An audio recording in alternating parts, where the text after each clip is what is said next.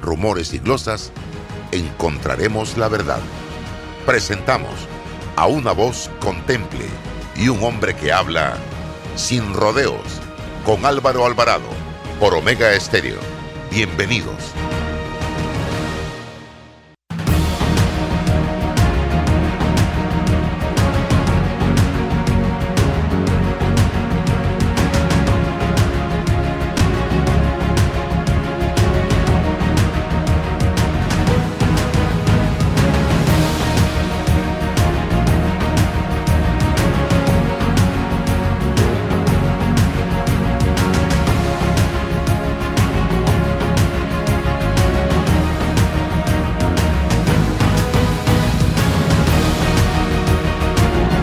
Mis amigos? Tengan todos muy buenos días, bienvenidos.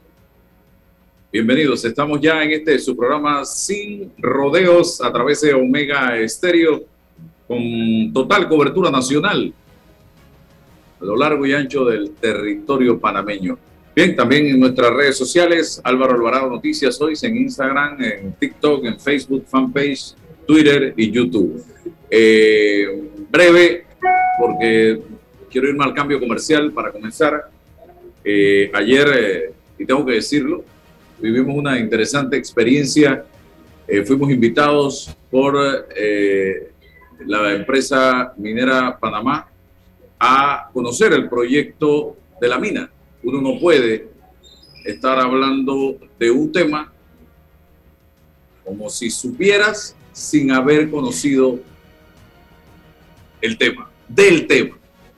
Ayer, sin condiciones de ninguna naturaleza, recorrimos por aire y tierra el proyecto y se nos dijo hagan todas las preguntas que tengan que hacer sin ninguna condición de ninguna naturaleza. Evidentemente, y eso negarlo es querer tapar el sol con la mano o querer engañar y aquí nadie va a decir una mentira el impacto de un proyecto de esta naturaleza al ambiente, evidentemente que se va a dar.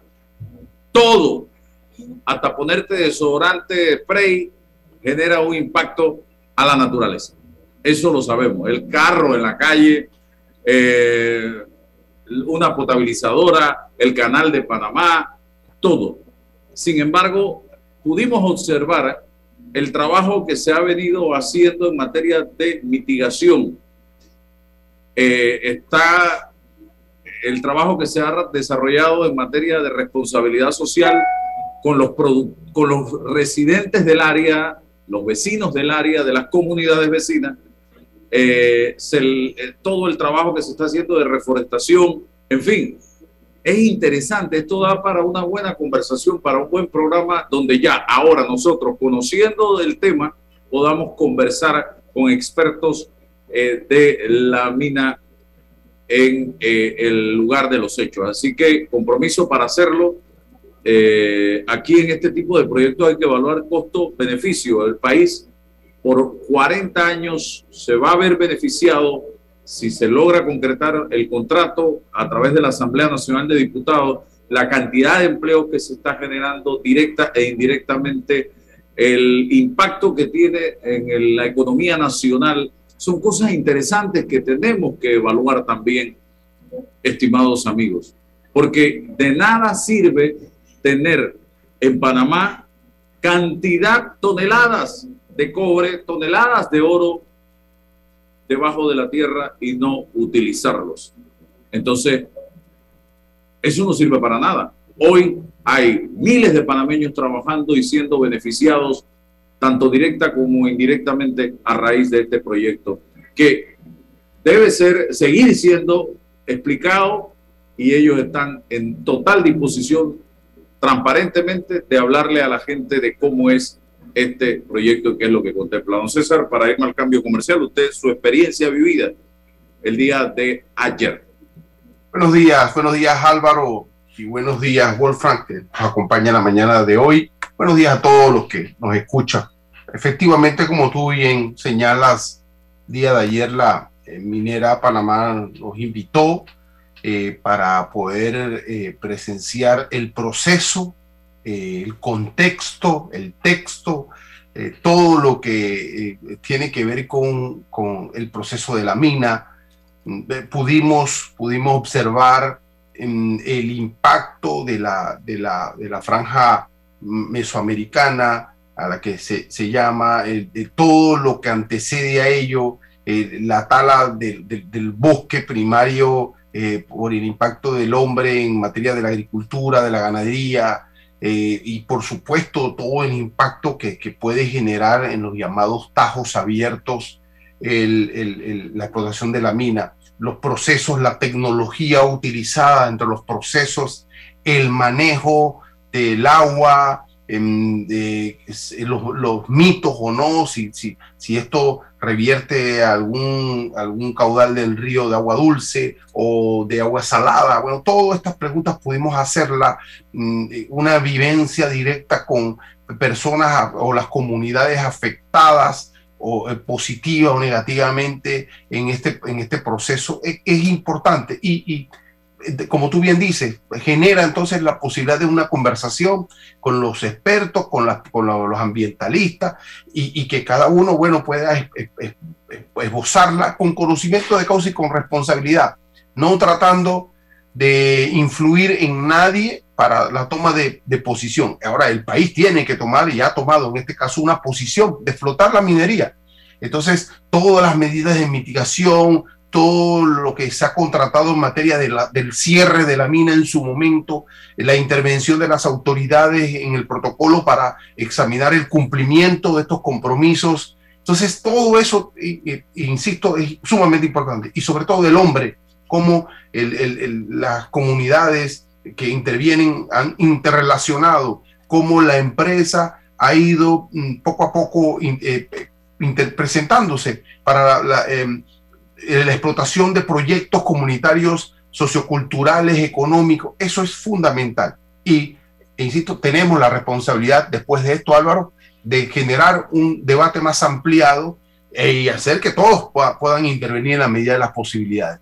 No, tenemos un conocimiento, en un día no somos expertos en minas, por supuesto, pero da camino, insisto, para articular un proceso de, diálogo más profundo y de estar pendiente del cumplimiento de todo lo que se, se puede para pactar eh, eh, respecto a la mina de eh, Cobre Panamá. Sí, y para cerrar este bloque, un llamado a mi ambiente, al Ministerio de Ambiente. Señores, aquí se habla mucho del impacto de la mina en la flora y la fauna en el sector específico, en Donoso. Pero señores, hagan un recorrido entre el aeropuerto de Albrook y antes de llegar al área de la concesión y se van a dar cuenta la cantidad de deforestación que hay en todo ese tramo y de quemas que nosotros pudimos ver el día de ayer.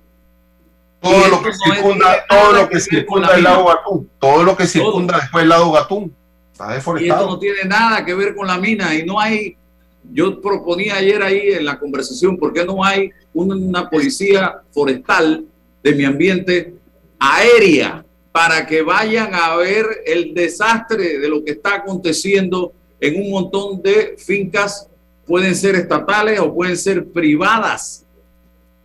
y en eso nadie se fija y no están haciendo los controles necesarios, señoras y señores, y tomando las medidas porque están haciéndole un gran daño o le van a hacer un gran daño al lago Atún y a todo ese sector porque lo están acabando en fincas privadas y no sé si hay fincas allí que pertenecen a alguna reserva, pero para que sepan.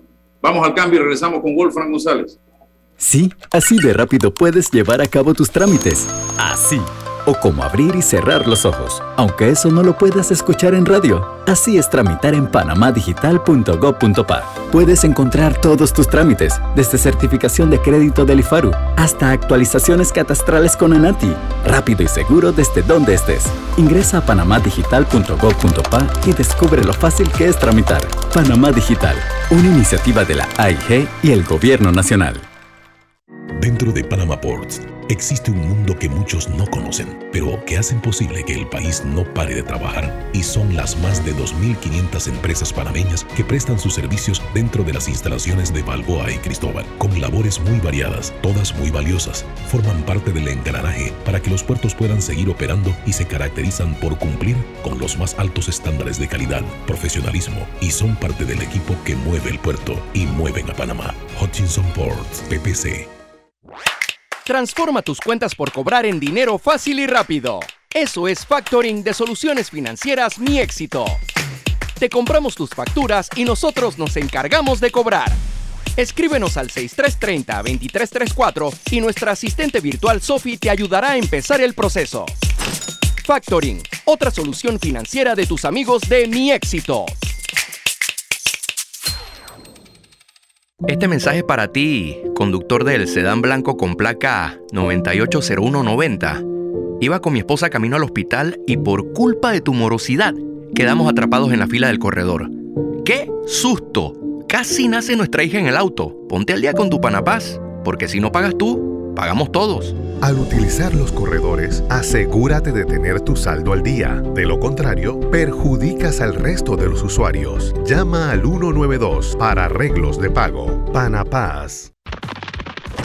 Hey José, te tengo la última y te interesa. Ah, sí, cuenta pa' ver. Tienes tu cédula vencida, ¿verdad? Bueno, se te acaba la prórroga y solo tienes hasta el 31 de marzo para renovarla.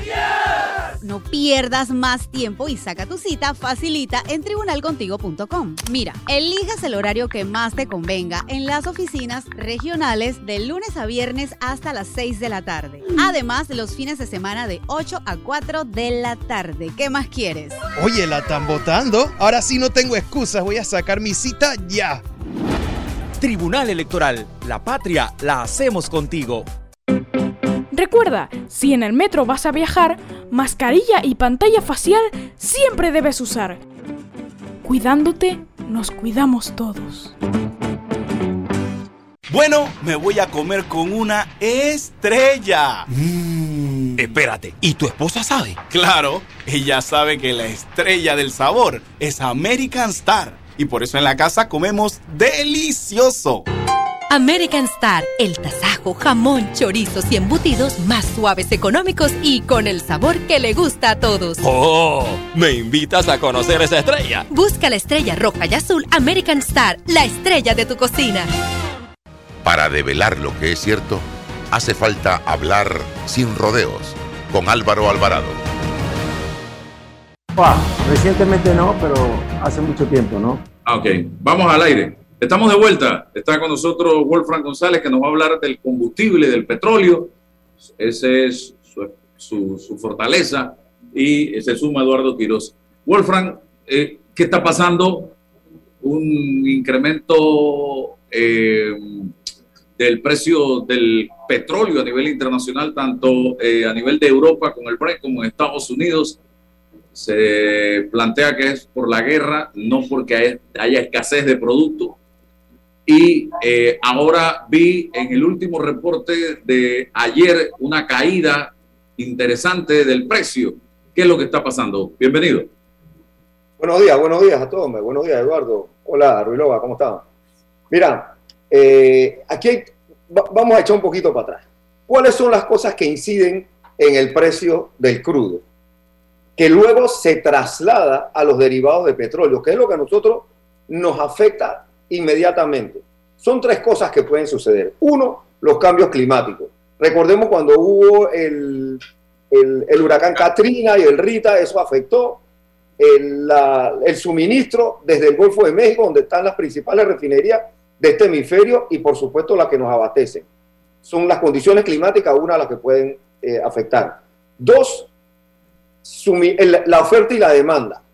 Que no tengas suficiente inventario para suplir la demanda que se da. Esto es lo que ha venido sucediendo y ha estado incidiendo en el alza del combustible durante los últimos meses. Se recupera luego de la pandemia, no hay a un ritmo mayor y no se puede equiparar el suministro de acuerdo a la demanda. Países que ya estaban quitando eh, restricciones de viaje, mucha gente viajando más en avión, eh, más en carro, en fin, etcétera, etcétera. Se abren los restaurantes, se consume más gas, ese tipo de cosas. Pero la otra condición, ojo, dije ya la, la climática, la oferta y la demanda y las geopolíticas.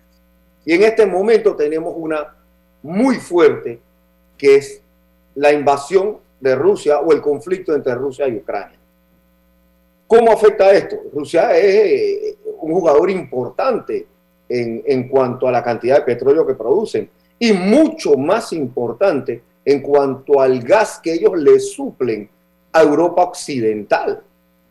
Al punto tal de que los alemanes han dicho, hey, no te metas con eso, los austriacos tampoco, porque no le puedes cortar el gas sin afectar a la población de Europa Occidental. No solo el gas natural, allá lo usan para generar energía eléctrica, para calefacción, para cocinar, sí, es muy importante. Entonces, esto impacta en el precio del crudo, se dispara hasta 130, llegó recientemente, pero ojo Álvaro, lo que tú mencionas es que sí bajó, pero bajó de un punto alto. Bajó de 130, de hoy lo vi en 115, 112 el WTI, pero hace seis meses estaba en 62 dólares. O sea, sí bajó Sí. un poco, pero todavía está alto. Lo que, lo, que, lo que yo quisiera que se haga el milagro y en vez de subir siga bajando, pero eso está duro, es lo que yo pienso. ¿Usted qué dice? Bueno, mira, eh, yo, yo creo que una vez que se estabilice esto va a bajar, pero no, fíjate algunas cosas. El, hay un proyecto que se llamaba el Keystone, que venía un oleoducto desde Canadá a Estados Unidos y el presidente Biden lo paró.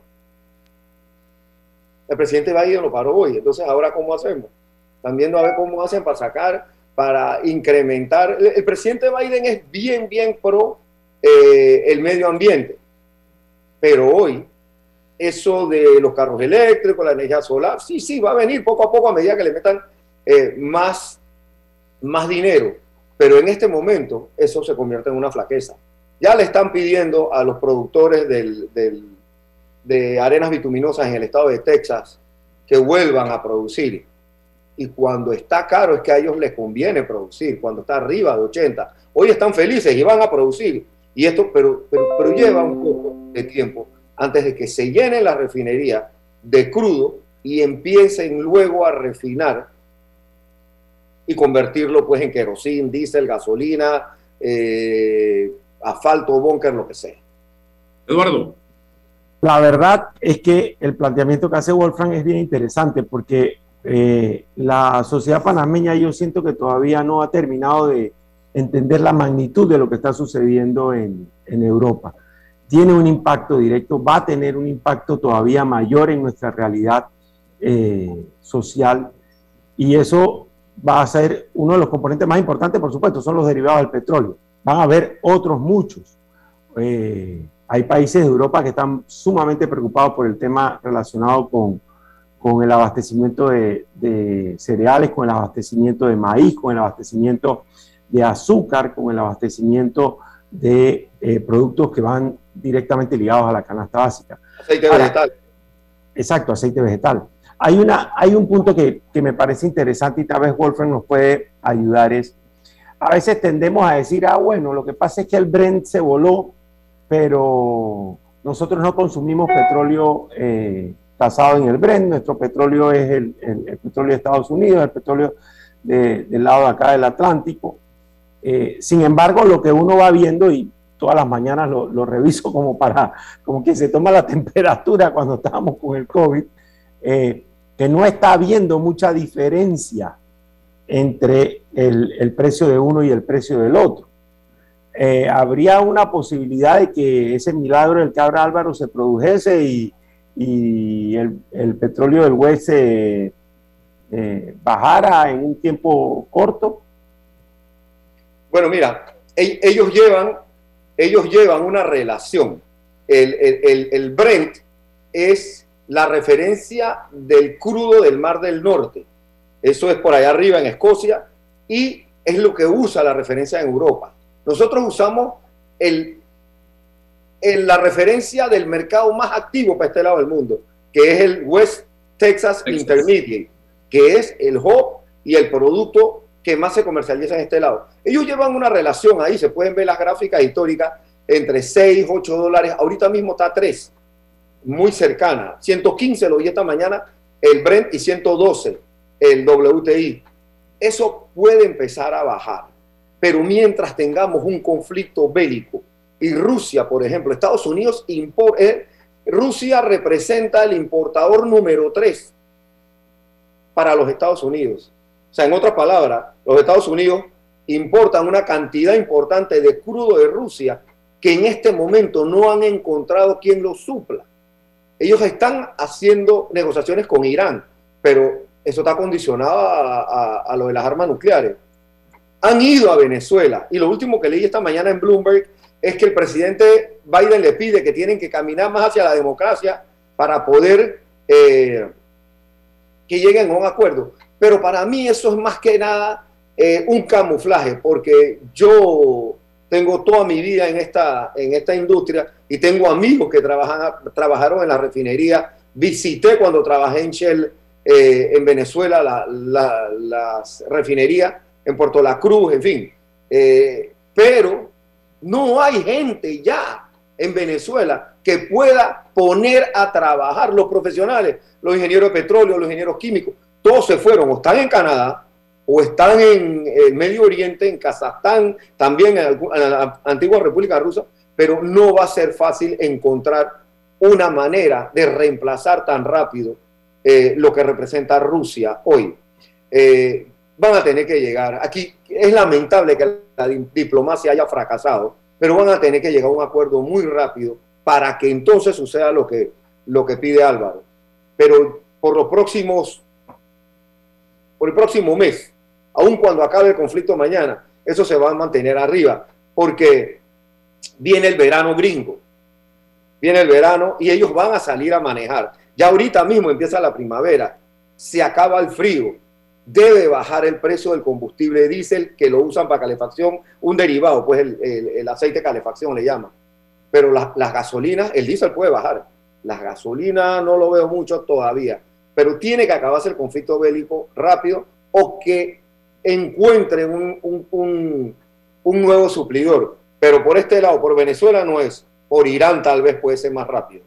Pero tienen que llegar las negociaciones y que sea exitosa la diplomacia. Vamos con César. El precio del petróleo Bren está, según este informe, 114,96 en este momento y el precio del petróleo Texas sube 111,42 en este momento. Vamos, César. Wolfram, eh, mencionaste tres elementos fundamentales en, el tema del precio. Eh, condiciones climáticas, oferta, demanda, geopolítica, mm, ¿el concepto de reservas estratégicas juega algún papel o, determina algo en esto? Excelente punto, excelente punto, Ruilova. Fíjate, el decreto 36 en la República de Panamá obligaba, obliga a los importadores y distribuidores, ojo, esos son los mayoristas, los que traen combustible de la fuente de la refinería. Esos son los importadores distribuidores eh, los comercializadores grandes. No digo petroleras porque aquí no existe petrolera. La definición de una petrolera es uno que explora, que explota, que transporta, que, que refine y comercializa. Aquí no hay ninguna de esas, eh, excepto de, eh, de, Chevron Texaco.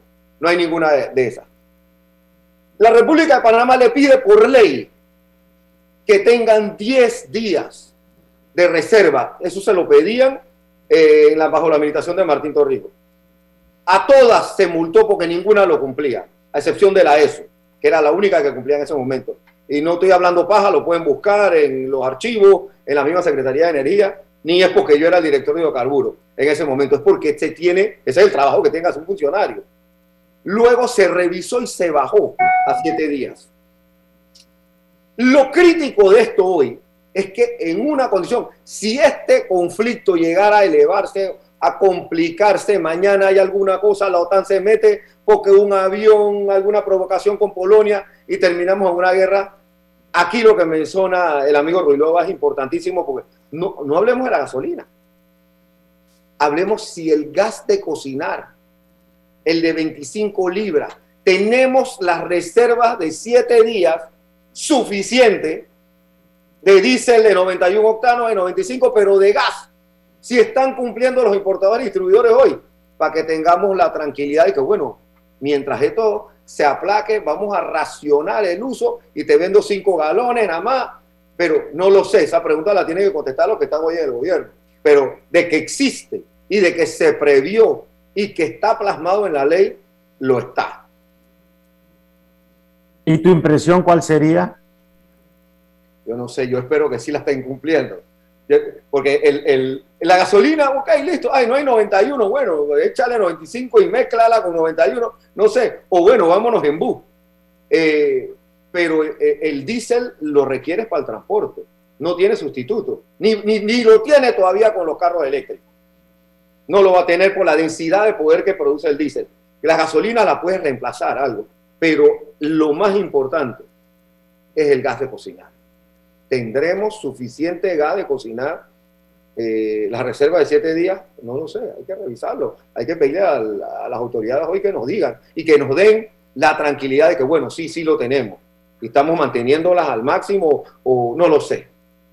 Oye, eh, Wolfram, dos cosas. La primera, ¿qué cintura tiene el gobierno, si lo hablamos desde el punto de vista boxístico, para lidiar con este tema? Costa Rica acaba de anunciar que congela precios. Panamá lo que tiene es un impuesto que creo que es de 60 centavos por galón de gasolina, no sé cuántos de diésel. Eh, eso va en la primera pregunta. En la segunda pregunta que te quiero eh, formular eh, antes, yo recuerdo cuando tú estabas en la dirección de hidrocarburos y cuando estaba el Che Paredes, que siempre me reclama y me, nos topamos por ahí, me dice, ustedes a mí no me dejaban en paz, siempre me cuestionaban, ahora no, no los veo, dice los periodistas.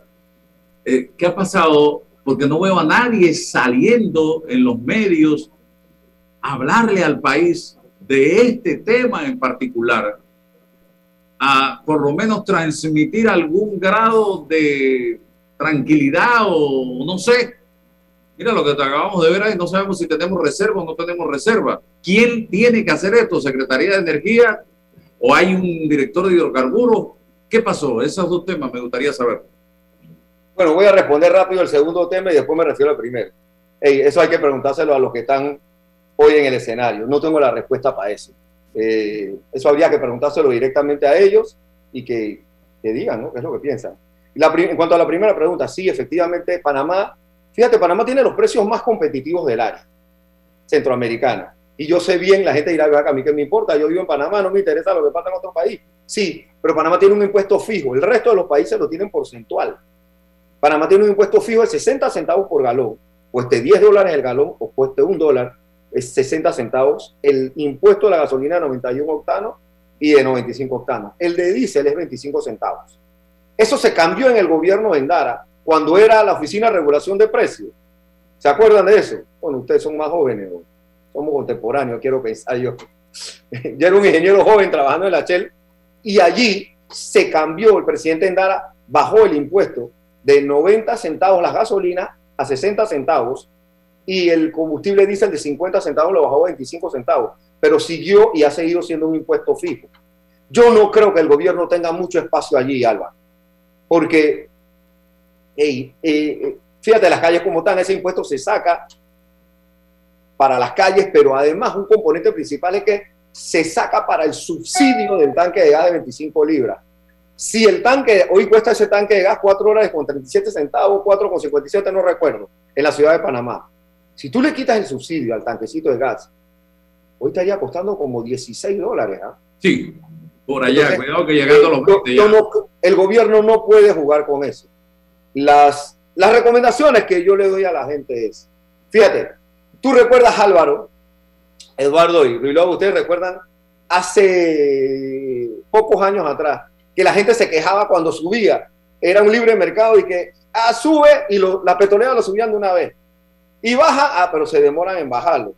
Y, los gerentes de la petrolera venían con su teoría económica de que suben como puente y van como eliminamos esa babosada y regulamos el precio de manera tal de que sube y sube tanto en tan fecha y baja y sube tanto en tal fecha. Eso se mantiene hasta el día de hoy. Entonces mi recomendación a los motoristas es hacer uso racional de combustible. Y hoy existe un precio máximo, no un precio mínimo. Entonces busquen las estaciones de combustible que tienen el precio que más les convenga, el que tiene el precio más atractivo, porque hay gente que manejan su precio de acuerdo a su inversión o a su volumen, en fin. Eso es la única recomendación que yo tengo, pero yo de verdad no, no, no pensaría, no creo que el gobierno debe jugar con esto de, del impuesto, ni tiene la cintura, como dices tú, para, para hacerlo hoy en este momento. Y la otra pregunta que te dice. Cultura del consumo, ¿no? Correcto. La, la, otra pregunta, ah, ya me la contestaste, lo de, eh, sí, la, las modificaciones que se hicieron en el camino, correcto. Adelante, Eduardo. Y...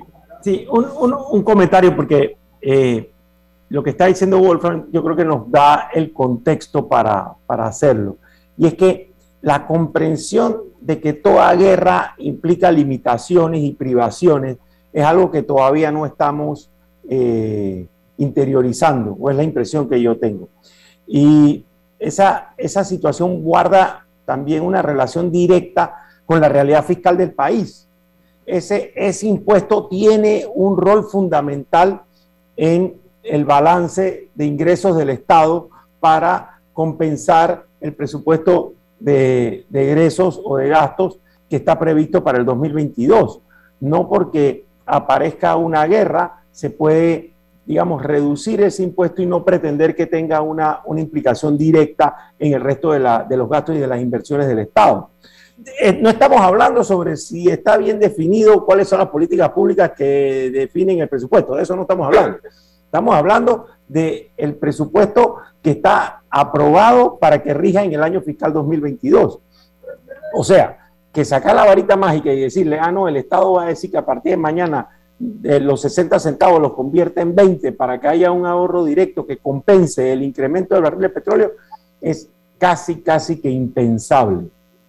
Por otro lado, lo que bien mencionabas que quiero ahondar en ello, y es que, digamos, bueno, por, por norma, pero, pero también porque simplemente entra a la, a la misma caja común, al tesoro, eso guarda relación con los subsidios que el Estado está dando. Y sabemos que este periodo de pandemia ha, traído un incremento significativo de una, de una gran cantidad de subsidios. Entonces, que están ahí todavía. Entonces, es muy, muy poco probable que, esa, que ese impuesto pueda tener una reducción sin que tenga un impacto directo en los otros aspectos. La ruta es la que has planteado y ese tema yo creo que vamos a hablar y vamos a hablar mucho en las próximas semanas, porque yo no veo una, una guerra corta que vamos a hablar y vamos a hablar mucho es con respecto a la necesidad de que tengamos un, un autocontrol, un proceso de, eh, de ahorro eh, personal, individual importante, porque los impactos vienen. Bueno, gracias Wolfram. Eh, ¿Tu pronóstico breve para terminar?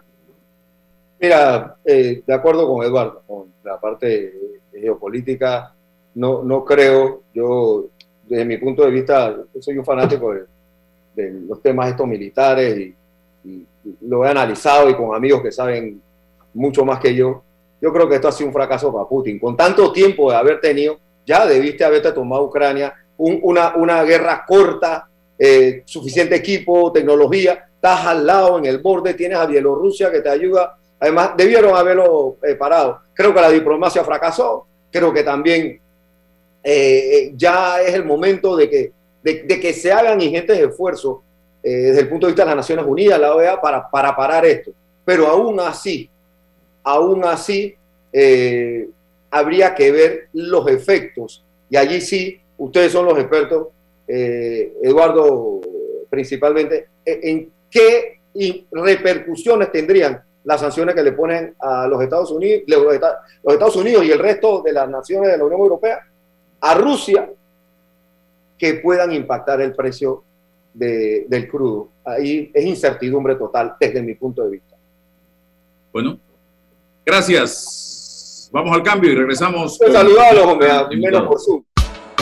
La respuesta a tus necesidades la encuentras en la feria Caja de Soluciones de Caja de Ahorros. Ven y aprovecha las mejores promociones y tasas especiales en nuestras sucursales desde el 10 hasta el 31 de marzo. Para más información visita www.cajadeahorros.com.pa. Caja de Ahorros, el banco de la familia parameña.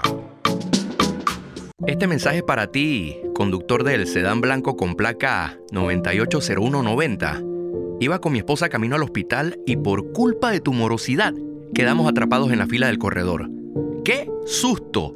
Casi nace nuestra hija en el auto. Ponte al día con tu panapaz, porque si no pagas tú, pagamos todos. Al utilizar los corredores, asegúrate de tener tu saldo al día. De lo contrario, perjudicas al resto de los usuarios. Llama al 192 para arreglos de pago. Panapaz. Transforma tus cuentas por cobrar en dinero fácil y rápido. Eso es factoring de soluciones financieras Mi Éxito. Te compramos tus facturas y nosotros nos encargamos de cobrar. Escríbenos al 6330-2334 y nuestra asistente virtual Sophie te ayudará a empezar el proceso. Factoring, otra solución financiera de tus amigos de Mi Éxito.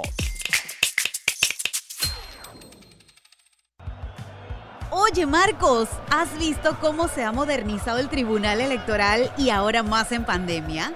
Sí, ¿y eso? Bueno, tienen en internet una página que se llama tribunalcontigo.com para hacer trámites sin salir a ningún lado. ¿Así? ¿Qué trámites puedo hacer? Uf, vi un montón de cédula, registro civil y organización electoral.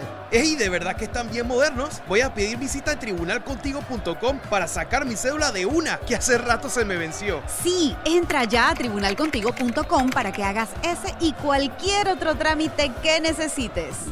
Tribunal Electoral, la patria la hacemos contigo.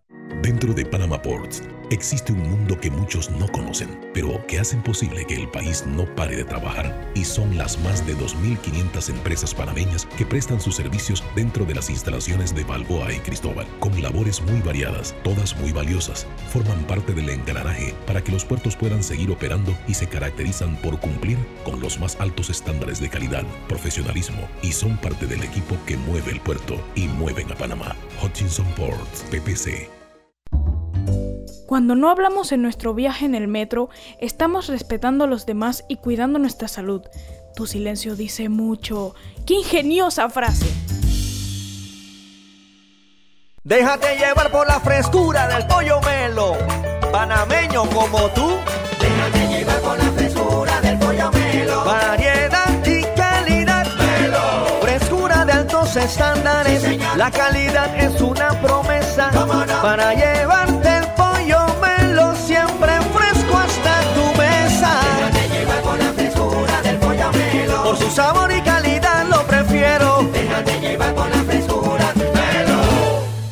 Este mensaje es para ti, conductor del sedán blanco con placa 980190. Iba con mi esposa camino al hospital y por culpa de tu morosidad quedamos atrapados en la fila del corredor. ¡Qué susto!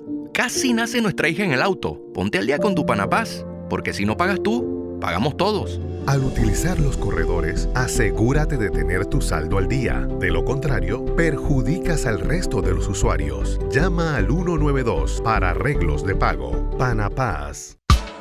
La respuesta a tus necesidades la encuentras en la feria Caja de Soluciones de Caja de Ahorros. Ven y aprovecha las mejores promociones y tasas especiales en nuestras sucursales desde el 10 hasta el 31 de marzo. Para más información visita www.cajadeahorros.com.pa. Caja de Ahorros, el banco de la familia parameña. Está escuchando el temple de una voz que habla sin rodeos con Álvaro Alvarado. Seguimos, seguimos en Omega Estéreo, estimados amigos. Estoy con Carlos Peralta. Eh, él tiene una denuncia que hacer esta mañana. Nos habló hace unos días sobre el tema. Y bueno, aquí en Omega Estéreo le vamos a dar la oportunidad. Estoy también con César Ruelova y Eduardo Quiroz. El, eh, Carlos nos hablaba de que está pasando una situación con su hijo en el colegio eh, nueve años de estar en este plantel educativo. ¿Y qué es lo que está pasando en este momento, don Carlos? Brevemente, por favor. Buenos días, gracias por la entrevista. Luego de 10 años de relación educativa con el colegio de mis dos hijos, los mismos decidieron este año hacer actos de discriminación en contra de ella, de ellos y, y negarle la matrícula. ¿Por qué acto de discriminación? Porque, y digo acto de discriminación porque ya hay un fallo que, ha sido hecho por Acodeco, donde luego de una investigación, producto de una denuncia que hicimos nosotros, porque esto se da producto de una queja colectiva de todos los papás del colegio, ellos deciden tomar esa decisión con nosotros y Acodeco hace la investigación y sanciona al colegio con 5 mil dólares por discriminación. Luego de eso, nosotros, sabiendo de que el colegio apela y no eh, decide, decide mantener su postura de no matricular a mis hijos, fuimos al juzgado de la niñez para solicitar una medida de protección y el juzgado de la niñez el día de ayer falló, que es un fallo que es sorpresivo toda vez que el juez inicia diciendo de que se viola la constitución, los convenios internacionales, no habla de la ley orgánica de educación, pero se refiere a la ley 285 que fue aprobada el 22 de febrero del 2022, una ley que ha sido evaluada en menos de un mes con nuestro caso y decide declinar competencia de un derecho constitucional para darle esta potestad al, Meduca a que resuelva en derecho. Si nos, nos da sorpresa toda vez que eh, nosotros pedíamos una acción directa de la Corte que protegiera ese derecho fundamental que tienen los niños, que es el derecho a la educación, y ahora estamos en espera de que el colegio se notifique, que eso puede ser quién sabe cuándo, para que entonces lo manden el expediente a Meduca, para que Meduca, que en primera instancia nos dijo que no podía hacer nada, entonces trate de resolver el tema. Esa es la situación que estamos nosotros hoy en día. Nuestros hijos ya van cuatro días sin poderlo matricular. Nosotros iniciamos en octubre, fuimos allá y nos dijeron, no, estamos evaluando los grupos. Después venga en noviembre, fuimos en noviembre, matricule por el MERET. Cuando fuimos a la casa, el MERET lo teníamos bloqueado. Fuimos en diciembre, no estamos eh, matriculando y veíamos a los papás formando fila para matricular. Pedimos reunión con la directora, nos dio la reunión y al final nos dijo, no, ya se acabaron los cupos. Esa ha sido la situación que después de 10 años continuos eh, estamos viviendo nosotros. Y quiero decirle, mis hijos han estado toda la vida en este colegio. Ese colegio nos queda a seis casas de mi hogar. O sea que mis hijos se pueden ir caminando y regresan caminando. Entonces, eh, la verdad que sí es preocupante lo que estamos viviendo. César Relova, abogado. Sí, sí, primero, Carlos, si se puede saber el nombre del colegio. ¿Cómo no? O sea, con todo el daño que me están causando, el colegio es el Colegio Bilingüe de Panamá, en la región de San Miguelito. Ok. Y, y, hay alguna, y, de, y, desde la perspectiva del Ministerio de Educación, ¿hay alguna salida alterna, provisional, temporal para lograr que tus hijos tengan la, la posibilidad de matricularse?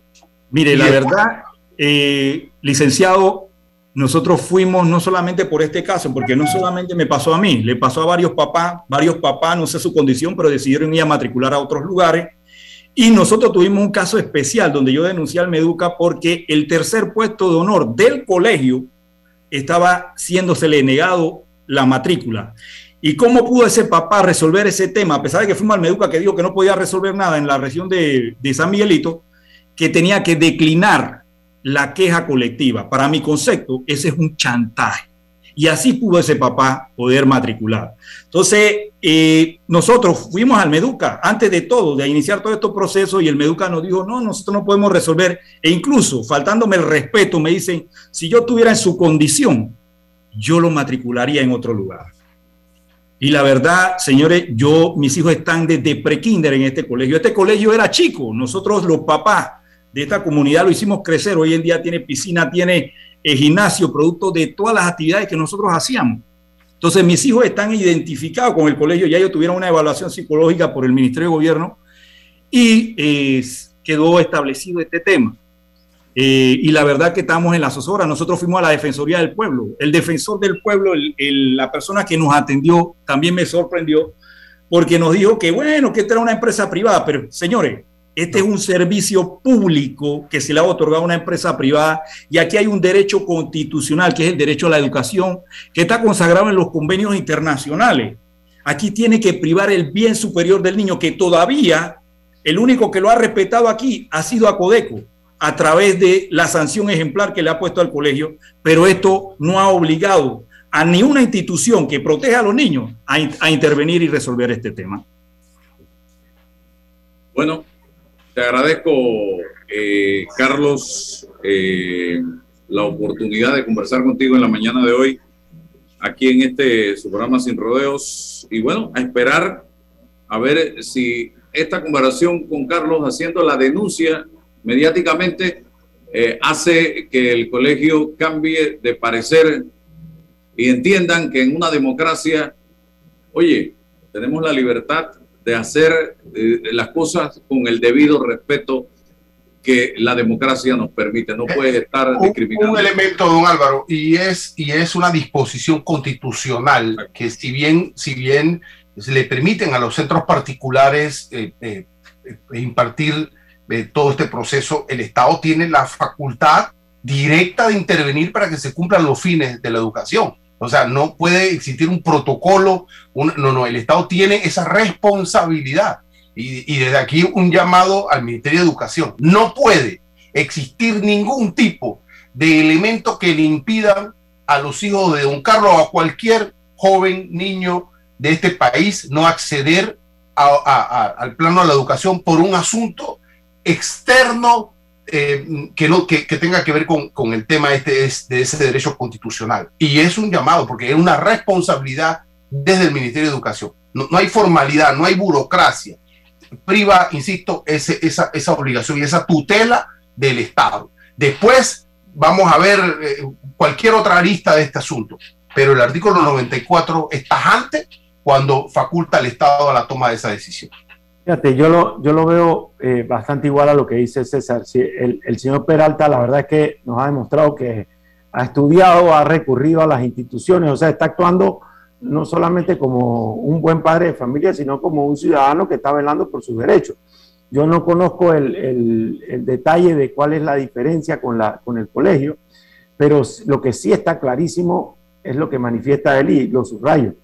El bien superior a proteger es la educación de los menores y ese bien superior hoy ya no se está protegiendo. O sea, tienen cuatro días que no están yendo a clase. Eso no, no debiera pasar. Debiera resolverse ese problema, resolver el bien superior, que los menores reciban sus clases. Si han estado 10 años en ese colegio, creo que ciertamente habría una afectación psicológica si se les cambiase, que reciban la educación y luego que la instancia que le corresponda resuelva el tema de fondo en el que, bueno, se establezca quién tiene la razón.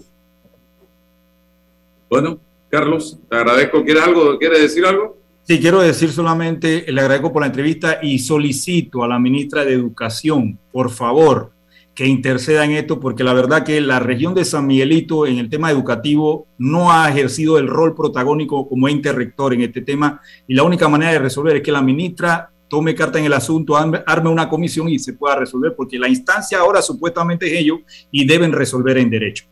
Gracias. No, no, no, no, Carlos, que no arme ninguna comisión, que resuelvan y después armen la comisión.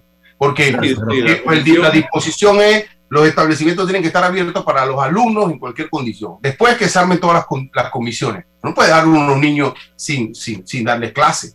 Eso no, no, es posible. Sí, porque aquí las comisiones te, te, te agarra diciembre Así. y no han resuelto el problema de tu hijo. Así que gracias a Carlos Peralta por estar con nosotros. Y bueno, seguimos adelante. Hoy eh, se hizo un anuncio por parte del presidente de la República eh, donde designa a una nueva directora del INADE encargada. Yo no sé qué está pasando. Yo no sé qué está pasando. Ayer el director de INADE, el señor Virgilio Sousa, con el que hemos tenido la oportunidad de conversar en este programa, licenciado abogado, eh, estuvo en la comisión de presupuesto y es más, subió hasta a redes sociales eh, información relacionada con este tema, pidiendo una partida. Y hoy, en la mañana, lo primero que nos enteramos, ahí rayando las ocho y pico, que el presidente Cortizo designa directora de INADE encargada en la figura de la doctora Mariela Salgado Canto. La tercera, figura al frente de INADE en un gobierno que lleva dos años y ocho meses, porque el primero fue el señor eh, Belis, ¿verdad? Era Belis, ¿no? Álvaro, eh, el, ser, servidor público se ha convertido en una de las actividades más peligrosas, más peligrosas que la Fórmula 1. Así que usted está allí, usted debe saber que está un día y el otro día puede estar fuera de la... Luego te nombran a Virgilio Sousa, viene de la universidad, era decano, ¿no? De facultad. Sí, así es. y ahora, yo me imagino que él se enteró por Twitter, así como nos hemos enterado nosotros, porque él estaba ayer en la comisión de presupuesto con el uniforme del INADE defendiendo los colores. Y que ha pasado después también del el escándalo ese que se dio en un sofá dentro de un depósito en el INADE, señora. Una institución que, wow, yo siento que tiene una nobleza y una misión tan importante en el mundo de hoy y más luego de ir ayer donde nosotros fuimos. En mi mente había eh, eh, mucha recordación sobre el trabajo que eh, y la responsabilidad que tiene el INADE. Pero, ¿qué sabemos del INADE realmente? ¿Qué información tenemos del INADE? ¿Qué está haciendo el INADE cuando tú pasas por ahí por Tocumen y ves para tu izquierda, cuando vas para el aeropuerto, ves una estructura obsoleta, vieja, que no te inspira, pero lleva tres directores en este gobierno? ¿Qué se está haciendo? me duele, sinceramente, eh, y me da la sensación otra vez de que la educación no está en el radar, no está en la hoja de ruta de la actual administración de gobierno, señoras y señores, como debiera estar y como se prometió que iba a ser la estrella de este gobierno. Mire lo que está pasando en la UNACHI, publicidad anunciándose, cuando se había visto universidades anunciándose en los medios de comunicación gastando dinero en cuñas para decir que la UNACHI es casi Harvard. Por Dios, gastar la cantidad de suéter que se hicieron para una protesta hace unos días atrás, pancartas a todo meter, bien diseñadas de una, una, una, un material de suma. Álvaro, Álvaro, discúlpame que te interrumpa y discúlpame. Mira, ayer escuché al señor Vigil decirle al país que él trabaja sábado y domingo. Eh, eh, creo yo que da clases de la Facultad de Derecho y yo nunca he dado, no sé tú Eduardo, si los, los profesores te convocaron los domingos a dar clases en la universidad eh, eh, pero, pero espérate, ¿de qué estamos? Esto todo. Con eso gana cuatro mil y pico dólares. Sí, pero, pero, a mí ah, sí me preocupan los cuatro mil dólares, pero me preocupa cómo él llega sábado y domingo, en qué horario a darle clase a los estudiantes de Derecho. O sea, ¿cómo, cómo, es este tema? O sea, porque son los destinatarios de esos esfuerzos. Nos preocupamos de los cuatro mil, sí, pero esto que está diciendo, ¿qué contenido tiene? ¿Cómo analizamos esto de que yo cumplo siendo profesor a tiempo completo? Con ese tiempo completo, sábados y domingo. E, eso cómo, qué esa mecánica, qué significa si obligas a los estudiantes a ir los domingos o, todo el sábado, cómo cumple. O sea, espérate, ¿qué le estás diciendo al país? Ya, y después entonces vemos los cuatro mil. Ahora, pero esto, esto es un cuento siempre. No sé, Eduardo, yo, verdad que yo quedé ayer impactadísimo. Yo, yo, yo, y, y me alegro que lo traigas, porque yo también quedé muy, muy impactado y sobre todo porque dice, bueno, hace cuatro semanas pedí licencia sin sueldo, o sea, como quien dice, hace cuatro semanas en Parapeté lo que sabía que estaba mal, pero por cuánto tiempo lo estuvo eh, ejecutando. Entonces, sí, claro que a uno le, le, genera una, una, reacción. Pero en el fondo de todo esto está lo que llamo la ejemplaridad. El servicio público requiere ejemplaridad, o sea, requiere que el servidor público actúe de manera tal que se convierta en un ejemplo para el resto de los ciudadanos. Si el cambio en el INADE es una buena decisión. Vamos a presumir que así sea.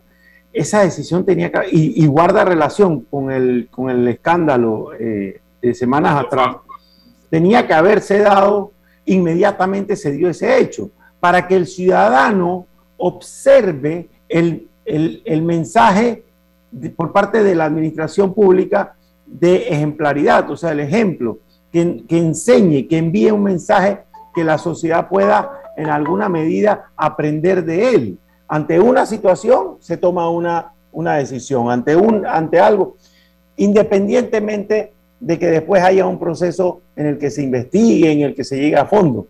Pero hay, hay, hay el, es el Estado actuando de manera ejemplar. Igual sucede con el tema de la UNACHI. Lo decíamos hace un par de semanas aquí.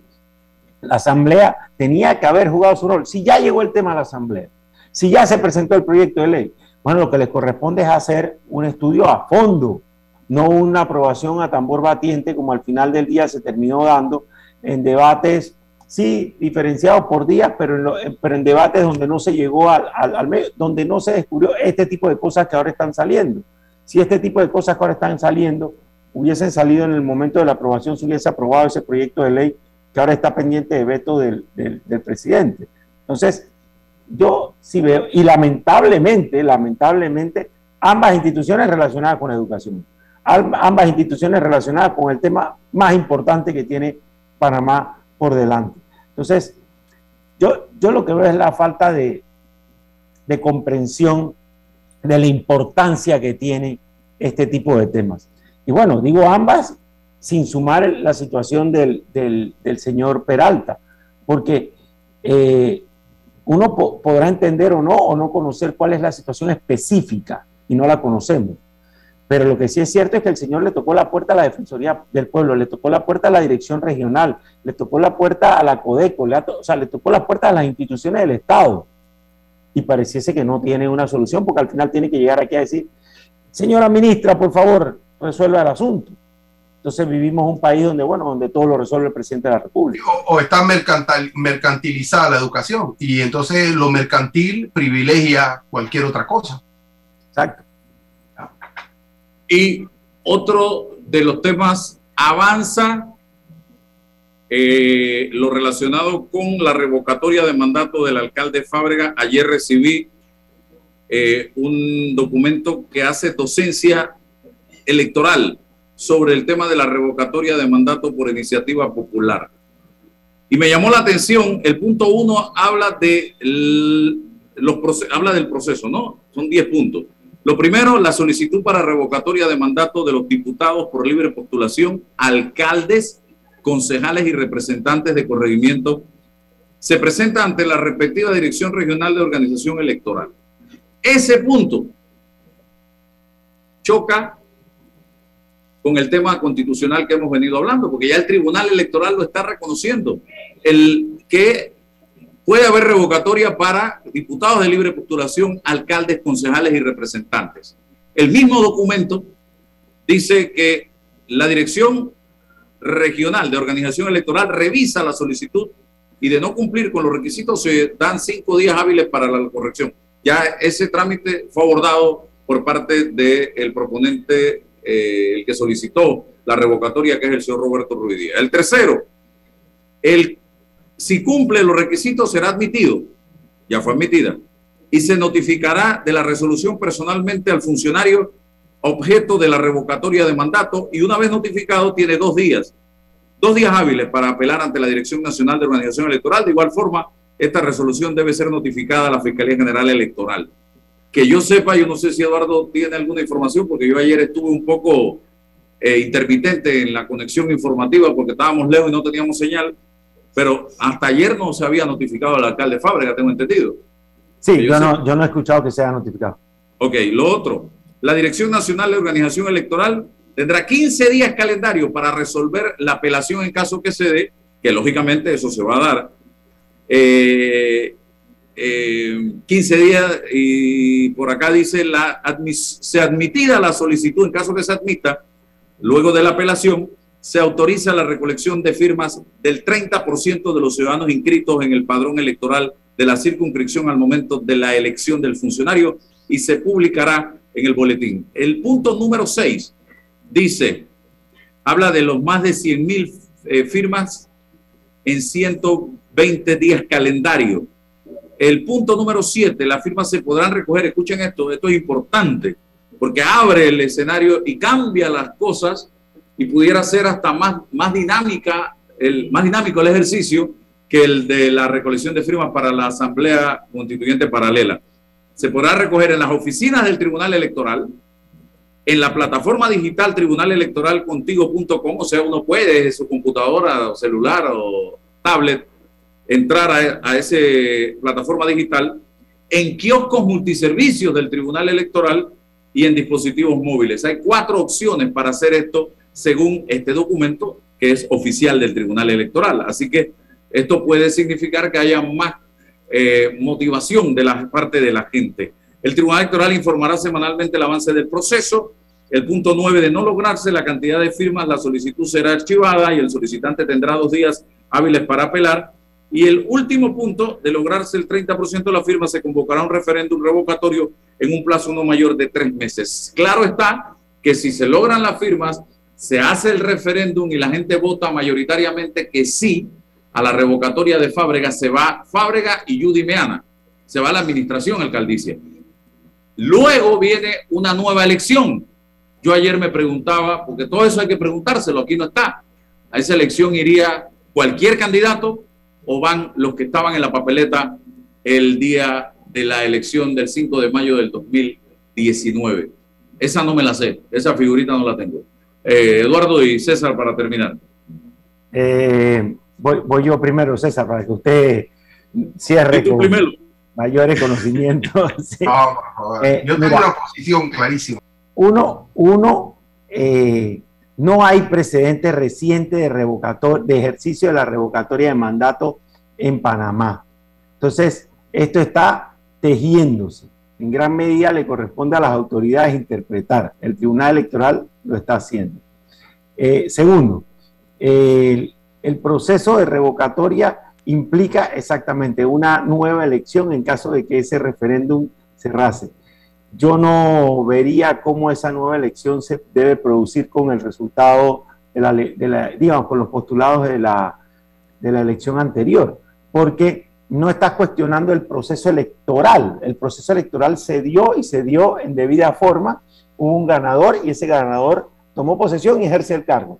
Esto sería más bien una decisión ciudadana que quiere que su periodo concluya antes de lo que estaba previsto. Y al concluir, entonces hay que renovar la, figura. Lo que probablemente sí que sí eh, aplicaría es que esa persona electa sería, ejercería por el resto del periodo. Hasta el 30 de junio del 2024. Exacto, hasta el 30 de junio del 2024. Eso digamos como elementos generales. Ahora, como cuestión más, menos jurídica, a mí me parece muy interesante cualquier ejercicio de ciudadanía, este, porque en alguna medida demuestra que la democracia está viva, independientemente de, cuál sea la conclusión del proceso. Y creo que para toda autoridad incluido el alcalde de Fábrica. Es una señora oportunidad. Mira, Álvaro, el presidente López Obrador de México se encuentra ahora mismo en un proceso de revocatoria.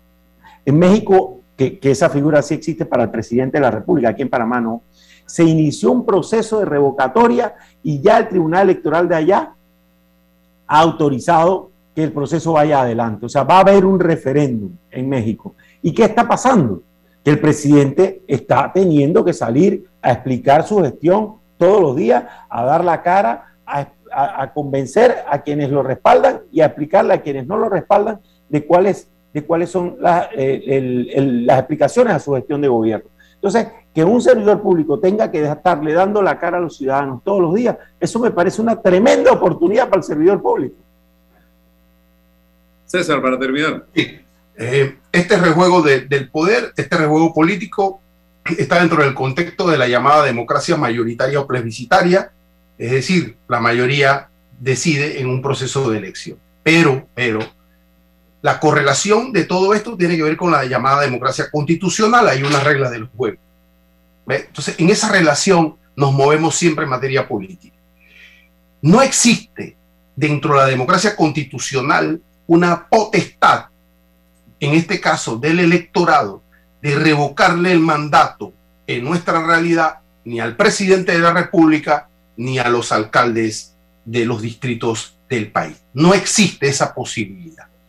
Y por eso que sostengo que este, este esfuerzo dentro de la democracia mayoritaria tiene ese hay una, tiene una fractura en el orden constitucional.